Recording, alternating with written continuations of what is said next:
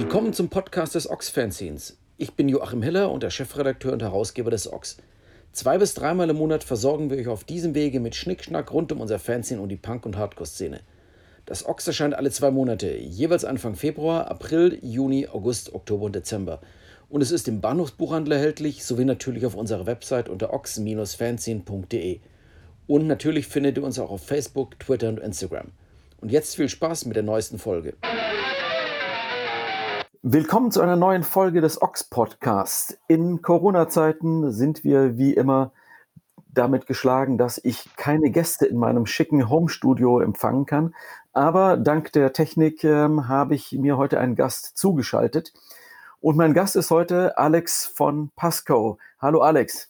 Hallo Joachim, schön da zu sein. Ja, ähm, es ist Karfreitag, das können wir verraten. Wir sitzen beide da, wo wir wahrscheinlich sonst die ganze Woche auch sitzen, äh, im Homeoffice. Oder wie ist deine Arbeitssituation derzeit? Ja, ich springe tatsächlich aktuell hin und her zwischen Homeoffice, was bei mir dann auch viel Kinderbetreuung bedeutet. Also ich mache den, den Lehrer morgens für meinen Sohn an zwei bis drei Tagen die Woche. Und äh, ja, den, den Rest nachmittags bin ich eigentlich immer im Büro und an äh, zwei bis drei Tagen bin ich auch morgens schon im Büro. Von daher switche ich im Moment immer hin und her zwischen zu Hause und Arbeit, weil im Label und Webshop geht die, geht die Arbeit halt weiter. Und, äh, genau. Ja, Eben, du sagtest schon, ähm, äh, Label, Webshop, ähm, dieser Tage ist äh, das neue Acne Kid Joe Album erschienen. Ja. Ähm, und ich schätze mal, ihr seid da immer sehr gut dabei, äh, die Sachen, ja, wie soll ich sagen, jetzt äh, Plattenläden haben geschlossen. Ja. Ähm, auf die Vertriebsschiene kann man nicht setzen, also macht ihr ja schon wie bei Pasco auch ähm, sehr viel über eure eigenen Absatzkanäle. Wie, wie ist das so aktuell? Wie, wie viel zu tun habt ihr? Also wir haben tatsächlich so in den letzten zwei Wochen massiv viel zu tun gehabt. Also damit hätten wir nicht gerechnet. So, so eine Woche bevor die Ausgangssperre kam, hatten wir so eine Flaute. Da haben wir gedacht, oh, bin ich mal oder waren wir halt unsicher, wie es weitergehen würde. Aber dann kam auf einmal so ein, ja, so ein Boom, würde ich mal sagen. Und seitdem haben wir richtig viel zu tun. Und äh, die Acne Kid Show hat auch so zwei, drei Wochen vor dem Release, hat die auch sehr, sehr angezogen und äh, ja, die Platte läuft super und ich glaube, wir merken einfach auch das, dass die ganz großen wie Amazon und so weiter, dass die aktuell keine Tonträger ausliefern. Ähm, wir haben da einfach Kunden, die normalerweise nicht bei uns bestellen, die jetzt bei uns Platten bestellen und natürlich die Plattenläden haben zu, also gehen die Leute in Online-Shops und ähm, wir haben von Cargo eine Liste bekommen mit Online-Shops, die aktiv sind. Und da muss ich sagen, war ich selbst überrascht, wie wenige Online-Shops äh, es tatsächlich noch gibt, die äh, Platten ausliefern und so weiter. Also das hätte ich so vom Gefühl her, dachte ich immer, es gibt viel mehr Webshops. Aber eigentlich sind es so die üblichen Verdächtigen. Und bei denen kauft man halt jetzt die Platten. Ja, ähm, ja, das klingt ja schon, ich meine, das äh, hat immer so einen sehr bösen äh, Beigeschmack, wenn man das sagt, aber man ist ja dann schon fast ein äh, Krisengewinnler, oder? Ja, schon. Also ähm, zumindest in der Hinsicht. Wir reden jetzt noch nicht von Pasco und irgendwelchen Konzerten. Das nee, kommt später. Das, das, stimmt. Also als Webshop tatsächlich sind wir davon von der Krise ausgeschlossen, äh, was, was, unsere Umsätze und unsere Verkäufe angeht. Ähm, ja, das ist schon so, dass wir mehr Umsätze haben zurzeit oder mehr Bestellungen und mehr Anfragen haben als, als, als gewöhnlich. Ähm, genau. Ähm, das kann man natürlich dann direkt schon, wie soll ich sagen, philosophisch werden, äh, wenn man überlegt, ähm, natürlich, wir wissen, dass es einfach Musiker gibt, die ein anderes Setup haben, die, die auf andere, die auf ihre, ja, wirklich jetzt mal Verkäufe angewiesen sind. Ähm, in, in deinem Fall, in eurem Fall ist es ja so, dass ähm, mit Kidnap Music habt ihr eben das eigene Label mit dem Tante Guerilla Shop, den eigenen Webshop. Ähm, man, man macht extrem viel DIY und ist deshalb auch jetzt in solchen Zeiten und solange Paketdienste ausliefern und äh, ähm, ist man ja doch eigentlich sehr auf sich konzentriert und kann weiterarbeiten. Ist es ein, eine privilegierte Sonderstellung oder ja, kluge geniale Konzeption der letzten Jahre. Wie, wie, wie schätzt du deine Situation oder eure Situation gerade ein? Also ich glaube, wir haben einfach Glück gehabt. Also klar sind wir, da haben wir auch schon mal drüber geredet, wir sind halt so, kommen aus diesem DIY-Bereich und äh, sind es gewöhnt, auf besondere Situationen besonders zu reagieren und nicht zu warten, dass man irgendwie Hilfe bekommt oder sowas.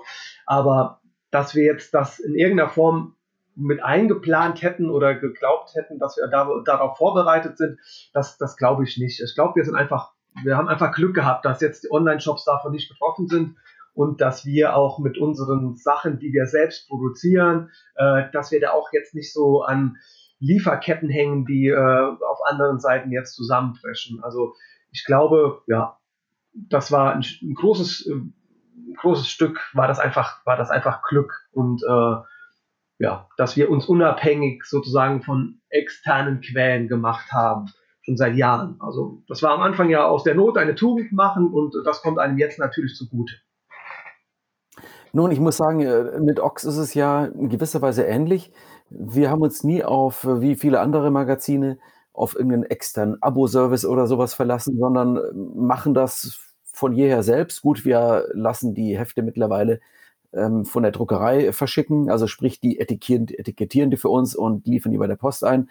Aber das haben wir bis vor einer Weile selber gemacht. Das könnten wir theoretisch auch noch selber machen. Alles andere, die ganze Verwaltung, machen wir hausintern. Das ist bei uns auch derzeit durch diese ganzen durch unsere Abo-Kampagne natürlich auch sehr viel äh, geworden. Man, man merkt schon auch, wie man da an die Grenzen stößt mit dem, mit den üblichen Leuten, mit denen man das macht. Jetzt so einfach vom Zeitaufwand und von der Menge an Arbeitszeit, die man investieren kann. Aber grundsätzlich muss ich auch sagen, dieses DIY, die Dinge nah an sich ranhalten, nicht zu viel nach außen geben, das ähm, ist jetzt, glaube ich, so eine Art äh, Lebensversicherung. Ja, das stimmt, das stimmt man kann auch selbst entscheiden, wie man darauf reagiert. Also man hat ja dann doch immer ein paar Stellschrauben, äh, kann Aktionen machen und so weiter. Und das ist, glaube ich, in, in größeren Firmen, wo man da einfach auf, äh, ja, auf andere Strukturen angewiesen ist, ist das einfach schwieriger und hat man selbst nicht so die Handhabe. Und das, das haben wir halt schon. Ähm, aber trotzdem äh, äh, ist man natürlich auf andere Leute angewiesen. Wie fällt es sich denn aktuell zum Beispiel mit äh, den Aufträgen an, an äh, Presswerke sowie CD wie Vinyl? Da hört man ja auch von verschiedener Stelle so, oh, das äh, verzögert sich alles total, da wird nichts mehr hergestellt oder da ist auch von Corona irgendwie betroffen. Wie sind da eure Erfahrungen? Wie ist deine Erfahrung? Also, ähm, wir hatten jetzt gerade bei der Acne Kid Joe, ähm, da hatten wir auch ein paar Tage Verzögerung. Also bei der, die wurde ja auch schon einmal nachgepresst jetzt und diese Nachpressung, da gab es so ein paar Tage ja, Verspätung einfach. Also wir haben damit gerechnet, dass, dass wir alles punktgenau zum Release ausliefern können. Hat bei, bei, bei ein paar halt nicht geklappt, aber das war jetzt nicht dramatisch. Also das waren äh, fünf, sechs Tage, wo es da eine Verspätung gab. Das ist so ein ja, das ist so ein Zeitraum, der auch ohne Corona immer mal wieder vorkommen kann, dass es da zu einer Verzögerung kommt. Und was wir aber da festgestellt haben, dass die Leute aktuell, ein Großteil der Leute, der Kunden, äh, total entspannt und, und, total verständnisvoll darauf reagiert haben. Das hatten wir vorher nicht so. Wenn wir vorher was mal irgendwie ein paar Tage nach dem Release ausgeliefert haben, weil es auf irgend, auf, aus irgendwelchen Gründen zu einer Verzögerung kam. Da waren Leute auch schon mal angepisst und jetzt habe ich so das Gefühl, dass 98 Prozent der Leute da total relaxed mit umgehen und Verständnis haben für die schwierige Situation. Und äh, das merken wir im Alltag und das macht so den Umgang mit der ganzen Situation auch viel, viel einfacher. Das haben wir auch bei dieser, bei, äh, bei dem äh, Veröffentlichung des Bla-Samplers für das Bonner Bla, haben wir das auch gemerkt, dass da so viele Leute drauf angesprungen sind. Und das fanden wir schon, hätten wir so mit nicht gerechnet, dass die Leute so gut auf diese Situation reagieren. Ähm, du erwähntest es gerade, das Bla in Bonn, legendäre Konzertort. Ähm, ihr habt da schon mehrfach gespielt. Ähm, ihr habt für die mit denen zusammen eine Compilation zusammengestellt. Ähm, kannst du mal kurz vorstellen, worum es da ging für die Leute, die das in den sozialen Medien nicht verfolgt haben? Genau, also das Bla ist ein, ein Konzert, Laden, ein kleiner Konzertladen und eine Kneipe in, äh, in Bonn, wird betrieben von der Valeska und ähm, ja, besteht schon seit, ich, ich, weiß nicht genau, 10, 20 Jahren, ich kann es nicht genau sagen. Und ähm, ja, ist ein, ein, super schöner Laden, sehr klein und äh, immer so eine Anlaufstelle für alle möglichen Bands aus, aus unserer Szene, sage ich mal. Und ganz viele Bands, mit denen wir arbeiten, haben dort schon mehrere Male gespielt, so auch wir mit Peskau. Und ähm, Genau, und äh, dem geht's, äh, dem Laden geht es natürlich äh, aktuell auch schlecht, oder ging es schlecht, weil einfach Laden ist zu und Einnahmen sind alle weggefallen, Mieten und alles weitere läuft natürlich weiter. Und ähm, ich glaube, Hintergrund oder die erste, die erste Idee kam dann von Jürgen, nachdem er einen Post von Valeska, der Betreiberin, auf Facebook gesehen hat. Und da kam die Idee von Jürgen von Rookie Records, äh, das Ganze mit einer, mit einem, ja, Vinyl-Sampler zu unterstützen.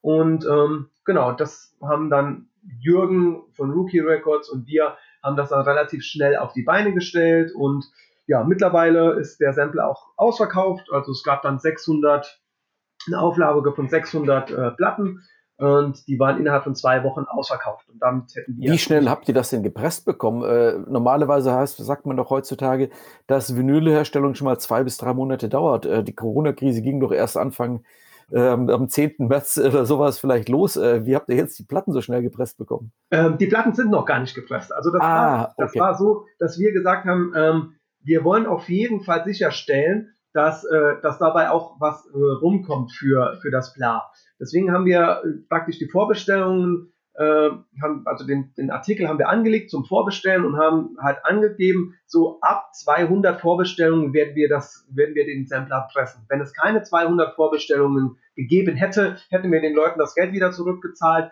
und wir hätten das nicht gemacht, weil ähm, ja, ansonsten wären die Kosten für die Herstellung einfach zu hoch gewesen. Ähm, so wie so eine Art Crowdfunding war das dann halt. Also ab äh, der 200. Bestellung wussten wir, okay, das, das Ding wird produziert und das ist jetzt auch ein Presswerk und wird äh, Ende Mai, Anfang Juni wird das dann kommen und wird dann an die Leute ausgeliefert. Okay, also die stimmen, stimmen die äh, zwei bis drei Monate dann doch wieder. Okay. Genau. Ähm, könnte man natürlich jetzt sagen, ähm, dass da jetzt man punktuell einem Club hilft. Gleichzeitig gibt es aber hunderte Clubs, äh, so, so eine Art, oder zumindest Dutzende, wenn man es jetzt mal auf den engeren DIY Punkrock Zirkel beschränkt, die vor ähnlichen Problemen stehen. Ähm, äh, wie seid ihr mit der, wie soll ich sagen, Gerechtigkeitslücke umgegangen, jetzt einem Club zu helfen und äh, zig anderen nicht helfen zu können? Ich, ich glaube, ja, was für eine Wahl hat man? Ähm, wir können nicht alle retten. Wir, wir können auch nicht für jeden, ähm, für jeden Club natürlich so einen Sampler machen. Also selbst wenn wir das wollten, die Leute würden das irgendwann nicht mehr kaufen, weil das, man, jeder muss so seine Priorität irgendwie setzen oder irgendwo anfangen. Und äh, zu Valeska und dem Bla hatten wir halt eine besondere Beziehung und ähm, da haben wir es dann halt, haben wir es dort gemacht. So. Es hätte auch ein anderer Club werden können. So. Ähm, wenn wir Anfragen haben, jetzt als Band, jetzt spreche ich kurz so als, als, als einer von Peskau, wenn wir Anfragen haben von anderen Läden, ähm, die irgendwie von uns Unterstützung brauchen, dann, dann unterstützen wir diese auch. Also wir stellen Songs zur Verfügung oder äh, ja, Videos oder, oder T-Shirts oder bei, bei solchen Sachen sind wir auch immer mit dabei und Ollo, unser Schlagzeuger, mein Bruder, der hat jetzt auch vorgeschlagen, dass wir mit der Band, äh, Clubs oder äh, auch anderen Bands einfach helfen können, indem wir denen Geld geben, weil wir brauchen, wir leben ja nicht von der Band und äh, haben da im Moment einfach einen Plus durch die letzte Tour und dann haben wir auch gesagt, ey, wenn das Geld jemand einfach dringender braucht jetzt, dann, dann geben wir denen das so. Ähm, aber wir können, wie gesagt, wir müssen eine Auswahl treffen, anders geht's einfach nicht. Ja, ja. Ähm, du hast gerade schon Ollo erwähnt, ähm, der ist ja, das äh, ist ja auch kein Geheimnis, äh, selber im Kon Konzertveranstaltungsbusiness in Trier ähm, tätig, veranstaltet davon kleineren äh, Punk-Sachen bis zu ganz großen äh, Hallenshows, ja. so ziemlich alles. Ähm, kannst du sagen, was er dir so erzählt, wie es bei ihm läuft? Äh, heulen und Zähne klappern, im Büro sitzen und nichts zu tun oder wie gehen die damit um? Also man muss sagen, Ollo ist halt ein sehr kühler Kopf, der auch mit einer Krise sehr gut umgehen kann. Also das ist, ähm, das ist schon eine seiner, seiner Stärken. Und, äh, die Situation ist bei ihm aber, es ist 100% der Einnahmen sind weggefallen. Also der lebt praktisch im Moment von nichts sozusagen, weil die Konzerte wurden alle äh, gecancelt oder verschoben jetzt auf 2021, die allermeisten. Ähm, ja, äh, das ist natürlich eine sehr, sehr harte Zeit für ihn, aber man muss sagen, er hat das im Moment noch ganz gut im Griff. Also er hat auch Kurzarbeit äh, angemeldet und äh, wird auf jeden Fall die nächsten paar Monate relativ unbeschadet überstehen, weiß aber auch, dass er 2021 dann umso mehr Gas geben muss, weil ähm, Kurzarbeit ist eine Sache, alles andere muss er auch ähm, schon oder wird er in den nächsten Monaten über Kredite machen, lösen müssen. Und das bedeutet halt, auch selbst wenn sie zinslos sind, äh, die muss er irgendwann zurückbezahlen. Das heißt, äh, der Druck wird auch 2021 sehr, sehr hoch sein für ihn. Mhm. Ich denke, das äh, ist wahrscheinlich der Punkt, dass man jetzt im Augenblick immer noch, äh, klar, die, der, unser Lieblingsvirologe äh, von der Charité, der ja immer wieder sagt, so, hey Leute, das kritisch wird es erst im Mai. Im Augenblick sind wir noch, diese ganze Welle baut sich erst auf, dass wir sind noch lange nicht über den Berg. Mhm. Und ich denke, das werden wir wahrscheinlich ja auch erst ähm, merken, wenn, wenn sozusagen die Tsunami-Welle wieder abgeflossen ist, was dann an ja. an, an, an Zerstörung zurückgeblieben ist. Und wahrscheinlich ist das eine Sache, die uns ja auch als, die wir ja so gesehen alle in dieser Branche ähm, kleine, ja, entweder, wie sagt man denn, Solo-Selbstständige sind oder mit ähm, wenigen Freiberuflern oder ein paar wenigen Angestellten.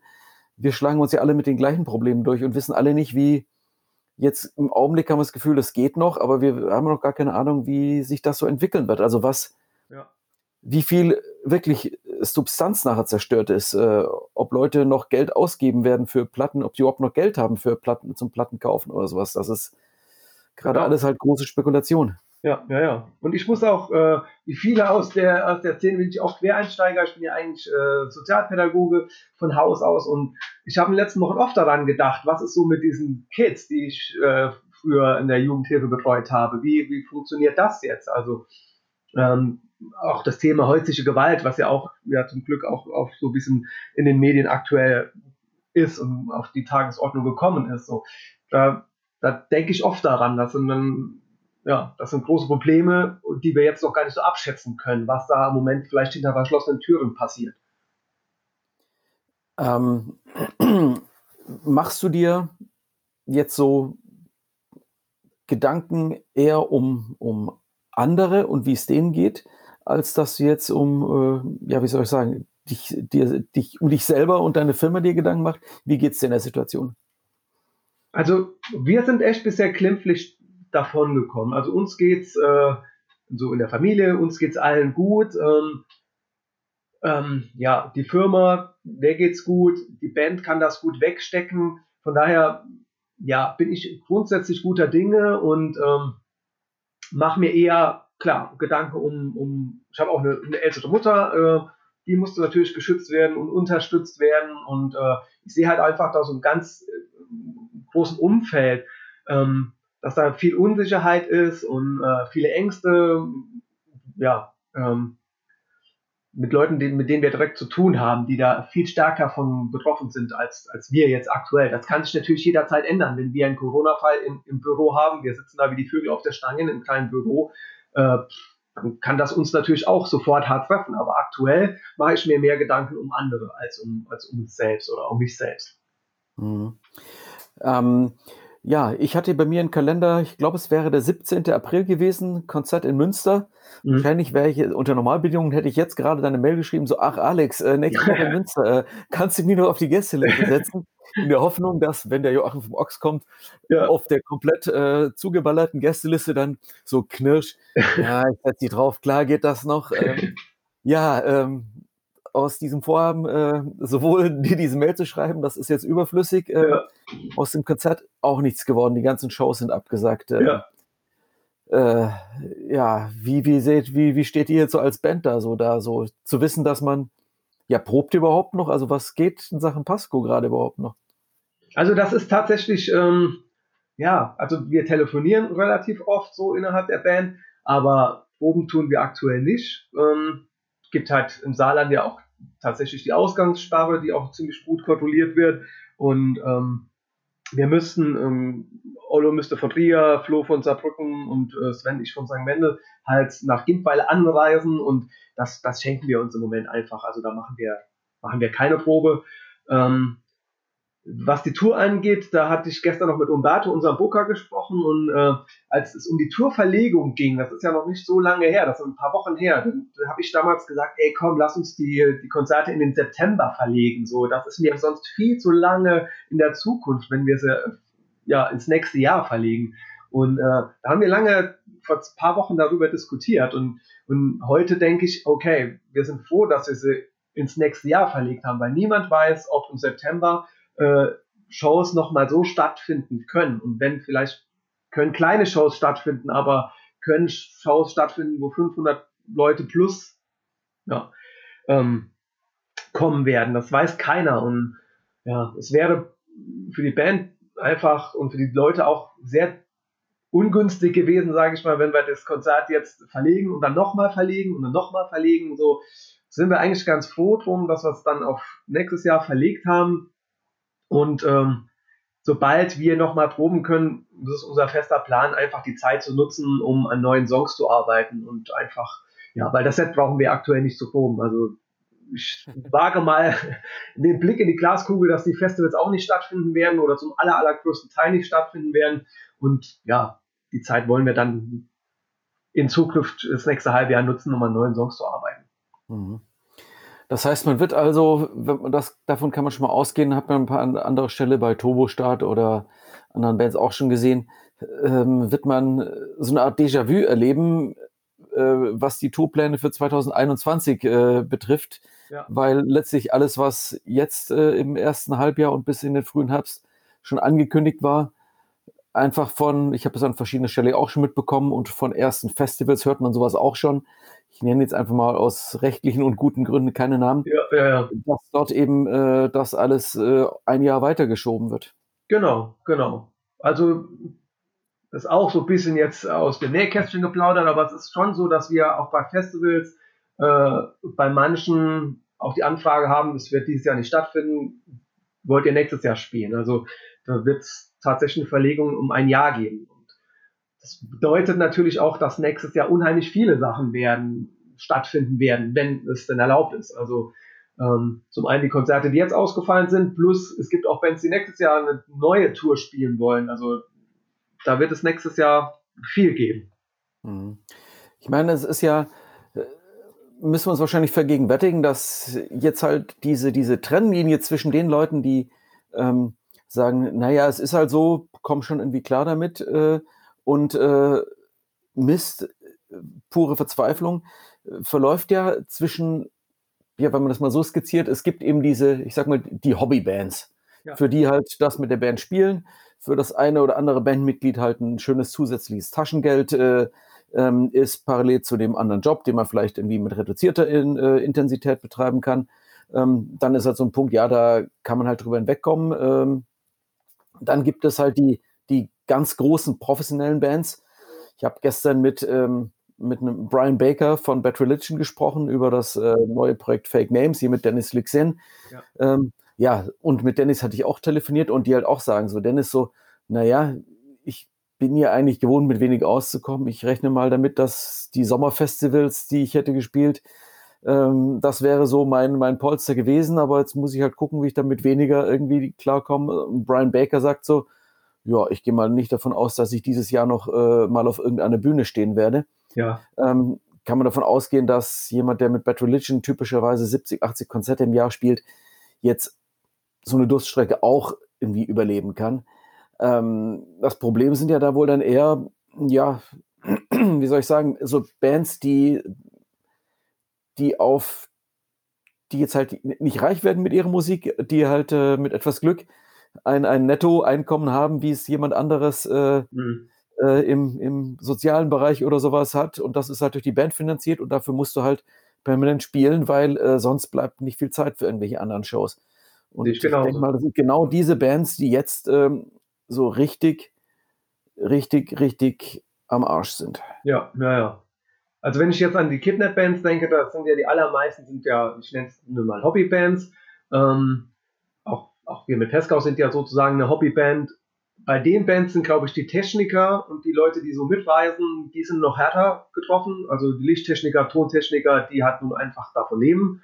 Und dann gibt es halt auch, äh, bei uns ist es Baboon Show, die, äh, ja, die davon leben. So zu 80 Prozent von der Band. Und äh, denen ist natürlich auch alles weggebrochen. Und die sind jetzt äh, natürlich auch hart am Schwimmen. Also wie, wie kriegen sie das hin? Wir wohnen in Stockholm, da ist das Leben auch nicht so günstig. Ähm, ja, das ist natürlich ein großes Problem für eine, eine Band, die davon leben kann, aber jetzt nicht sehr gut davon leben kann und die auf, einfach auf Konzerteinnahmen angewiesen ist. Und äh, wir haben ja auch dieses Konzert jetzt vor zwei Tagen gespielt, äh, dieses Online-Konzert, was 6 Euro Eintritt gekostet hat, sozusagen, also den, Zugang zu diesem Konzert. Da haben viele Leute sich auch darüber aufgeregt, dass es gerade heute in dieser Zeit Geld kostet. Äh, war ehrlich gesagt auch mein erster Gedanke, bis ich da mal so überlegt habe, ey, okay, die haben im Moment einfach nichts. Die haben ihren kleinen Shop, die haben, äh, ja, die haben, das ist nur ein Tropfen auf den heißen Stein, diese 6 Euro, was es da gekostet hat für dieses äh, Streaming-Konzert. Also ich glaube, man sollte da, man muss da einfach unterscheiden. Wer macht es jetzt aus Raffgier, und das will ich auch keinen der dieser Bands jetzt unterstellen, und wer macht es einfach, weil er keine Einnahmen hat. So, weil mhm. es auch tatsächlich um existenzielle Sachen geht. Ja, also es ist halt letztlich genau dieses, ähm, das, also das habe ich mich mit Uschi halt auch äh, viel darüber unterhalten, wie völlig ähm, wahllos dieses, also natürlich nicht nur der Virus schlägt zu und trifft ähm, gesunde, junge, alte irgendwie gleichermaßen, sondern auch wie du mit deiner Firma äh, Glück haben kannst. Es läuft gerade total gut. Ich meine, gestern war ich, äh, ja, ich werde mich heute auch noch irgendwie dem Garten widmen, ja. da man eben im äh, Baustoffhandel und hat noch was eingekauft. Dann habe ich den Typ mal auch gefragt, so, ähm, und wie ist es hier? Und der so, äh, totaler Wahnsinn. Die Leute sitzen alle zu Hause, wir ja. haben ja noch auf, die rennen uns in die Bude ein, schauen uns, was auf dem Hof los ist. Das, das ist unglaublich. Ja, ja. Supermärkte, äh, ja, es gibt jetzt eben so Bereiche, wo es total läuft. Und dann hast du so Menschen wie Friseur, ja, ja. Restaurants, äh, Hotels, wo da einfach so, so, da ist nichts. Da, was sollen die auch machen? Es ja, ist ja, nichts, ja. ist einfach tot. Genau. Und, und da hängen ja immer noch mal andere dran, die die beliefern, die für ein Hotel die Wäsche machen und so weiter. Also das, ähm, ja, das ganz großer die Leute, die Leute gibt es natürlich auch im, eben in, in unserem Bereich. Ähm, ähm, wen habt ihr denn so mit dabei, der sonst im, immer im Hintergrund irgendwie aktiv ist bei euren Konzerten, die man dem Namen nach gar nicht kennt? Die stehen nicht auf der Bühne, die stehen irgendwo hinten. Wen betrifft es in eurem äh, Bandumfeld, äh, weil jetzt halt einfach tatsächlich nichts zu tun ist? Ich denke, ihr habt ja, ihr habt Mercher, ihr habt Licht, äh, Ton, solche genau. Leute? Ja, ja. Also Mercher ist bei uns ja der Spaßjob, sage ich mal. Also da haben wir jetzt auch Leute, die da immer, immer mitfahren, aber ja, die machen das alle bei uns nicht hauptberuflich und nicht professionell, aber ganz klar, die Tontechniker, äh, die Backliner, Lichttechniker, die sind, ja, die sind da richtig von betroffen, weil es ist ja nicht nur unsere Tour, die ausfällt, sondern alle. Äh, und ähm, gerade bei unserem Lichttechniker, hm, der ist von seinem Stammclub, ähm, der hat auch so ja, das Personal so ein bisschen gewechselt. Also da sind ihm auch schon kurz vor der Tour oder kurz vor der Corona-Situation sind ihm einfach so fixe Einnahmen weggebrochen ähm, und jetzt alle Touren weggebrochen. Also ähm, das ist schon hart. Das ist schon sehr hart so in der Veranstaltungsbranche aktuell. Ja. Ich denke, das ist vielleicht immer das äh, Problem, dass solche Menschen dann eben weitaus weniger, das sind ja sonst schon nicht die Leute, die Interviews geben und die man dazu viel hört. Das sind halt die, eben die, die stillen Dienstleister im Hintergrund, die äh, super wichtig sind, dass diese ganze Sache funktioniert. Ja. Aber eigentlich, ähm, ja, sind sie halt die, die stillen Helden irgendwie. Genau.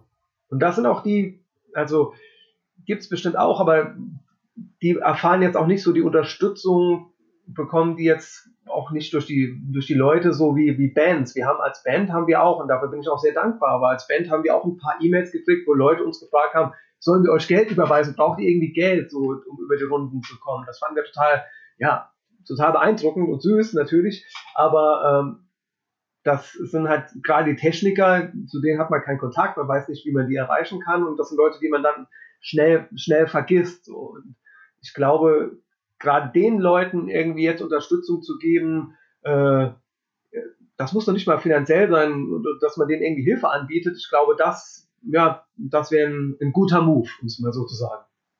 Mhm, ja.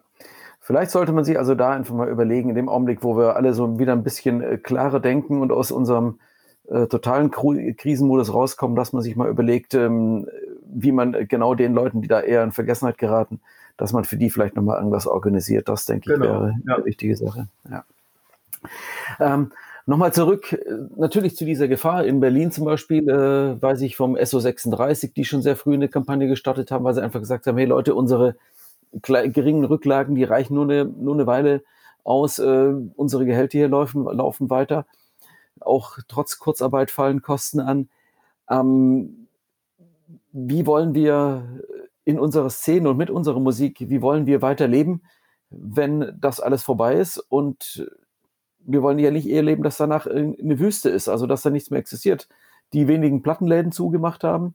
Ja. Ich habe hier mit einem Plattenladen aus Düsseldorf gesprochen, Hitzville, der Ralf, der da auch sagt, so, ey, keine Ahnung, ob es mich nach dieser Krise noch geben wird. Ja. Ähm, so pure Verzweiflung. Und, äh, und das ist ja nicht nur einer, das sind zig andere, die, wovon leben Plattenläden, im Zweifelsfall dann auch noch von dem Vorverkauf, ja. Genau, auch äh, weg.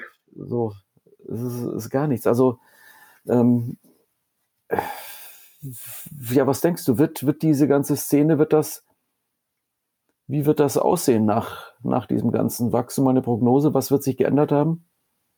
Also alle werden es nicht schaffen. Das glaube ich. Das wird einfach so sein. Also vielleicht schaffen es die allermeisten kurzfristig. Äh, auf Dauer wird es definitiv da irgendwelche Opfer geben. Das äh, werden wir auch mit dem besten Willen, äh, wenn wir das nicht verhindern können. Glaube ich. Einfach so realistisch muss man, denke ich, sein.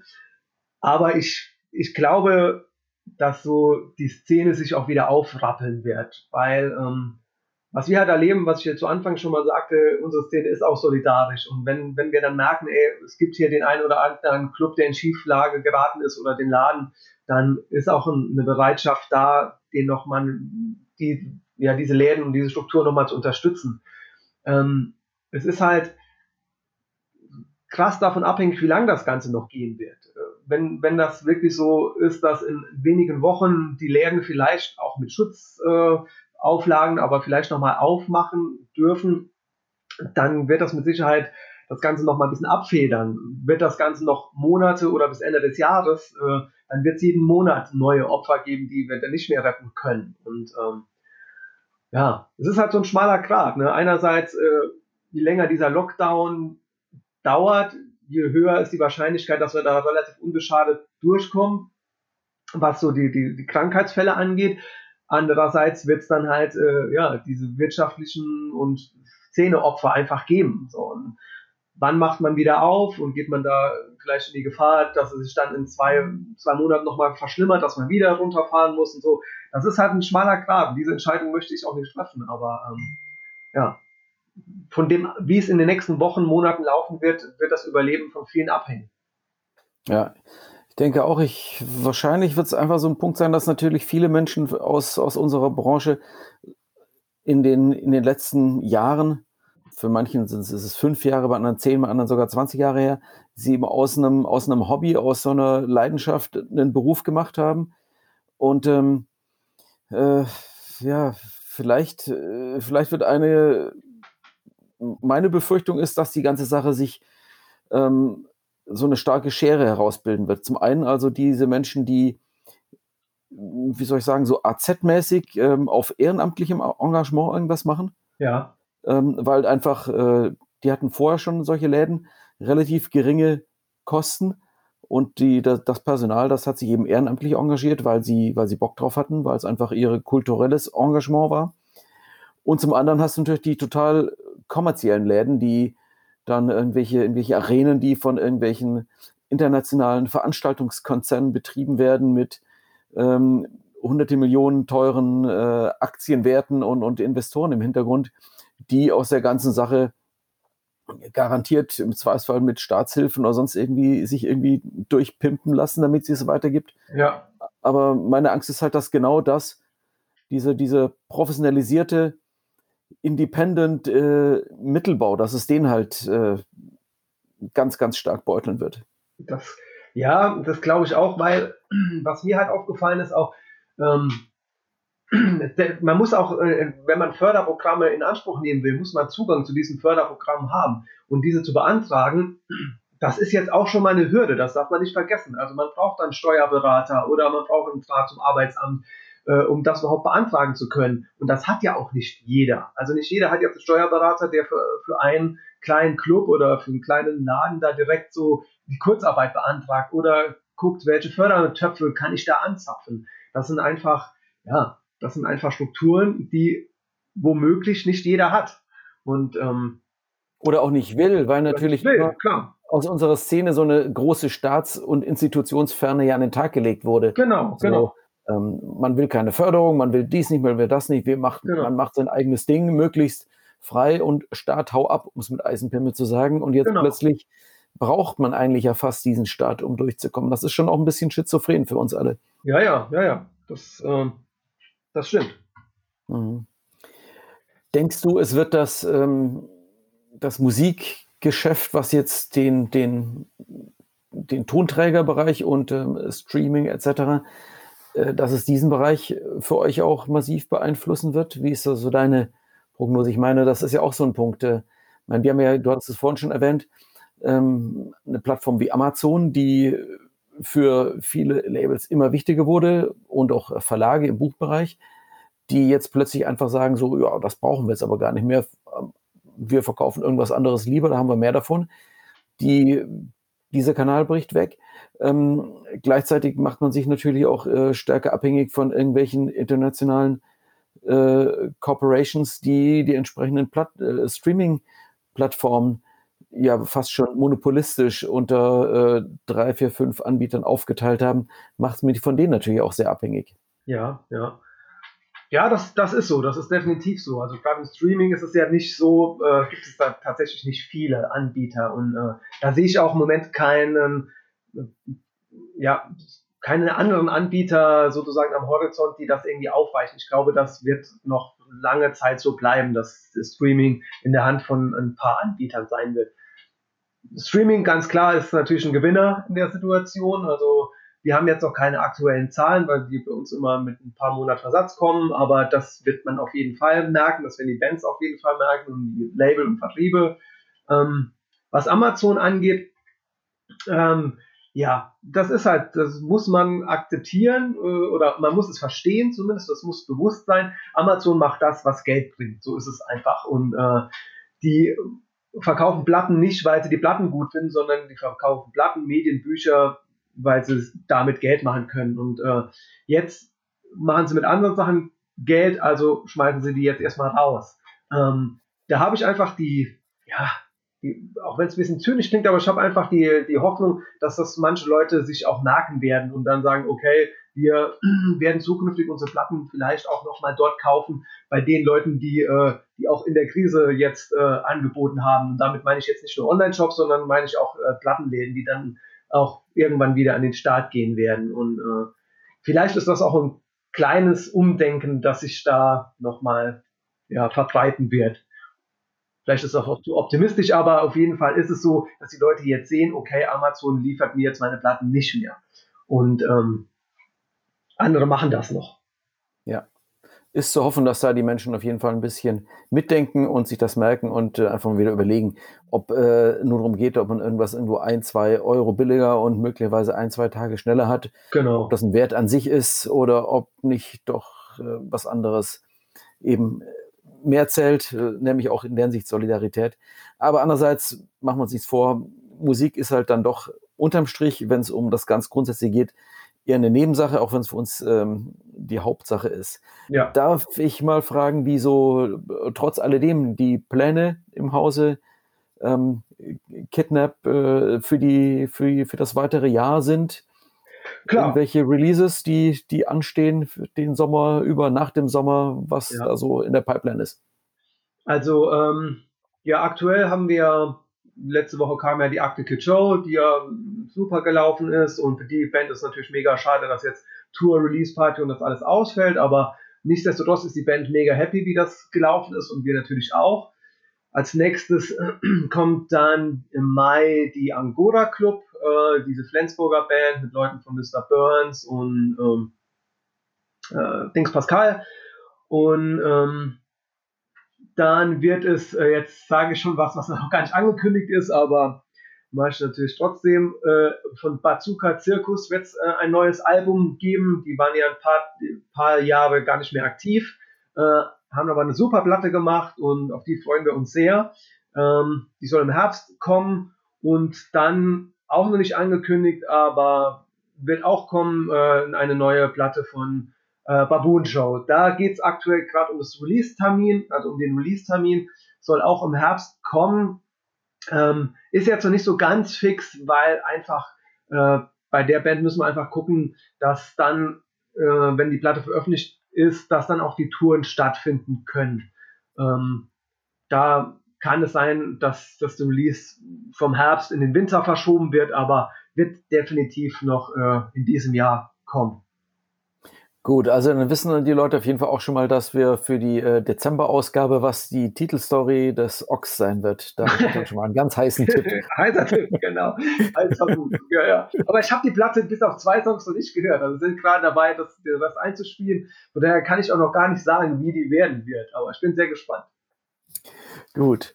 Alex, dann äh, danke ich dir für deine Zeit. Äh, danke, dass du in diesem Podcast zu Gast warst. Gerne. Und ähm, ja. dann, äh, ja, ähm, ja, machen wir jetzt einfach mal hier Schluss und ich drücke jetzt die Stopptaste. Vielen, äh, allerbesten Dank und bis bald. Tschüss. Danke an alle, die bis hierhin durchgehalten haben. Bis zum nächsten Mal.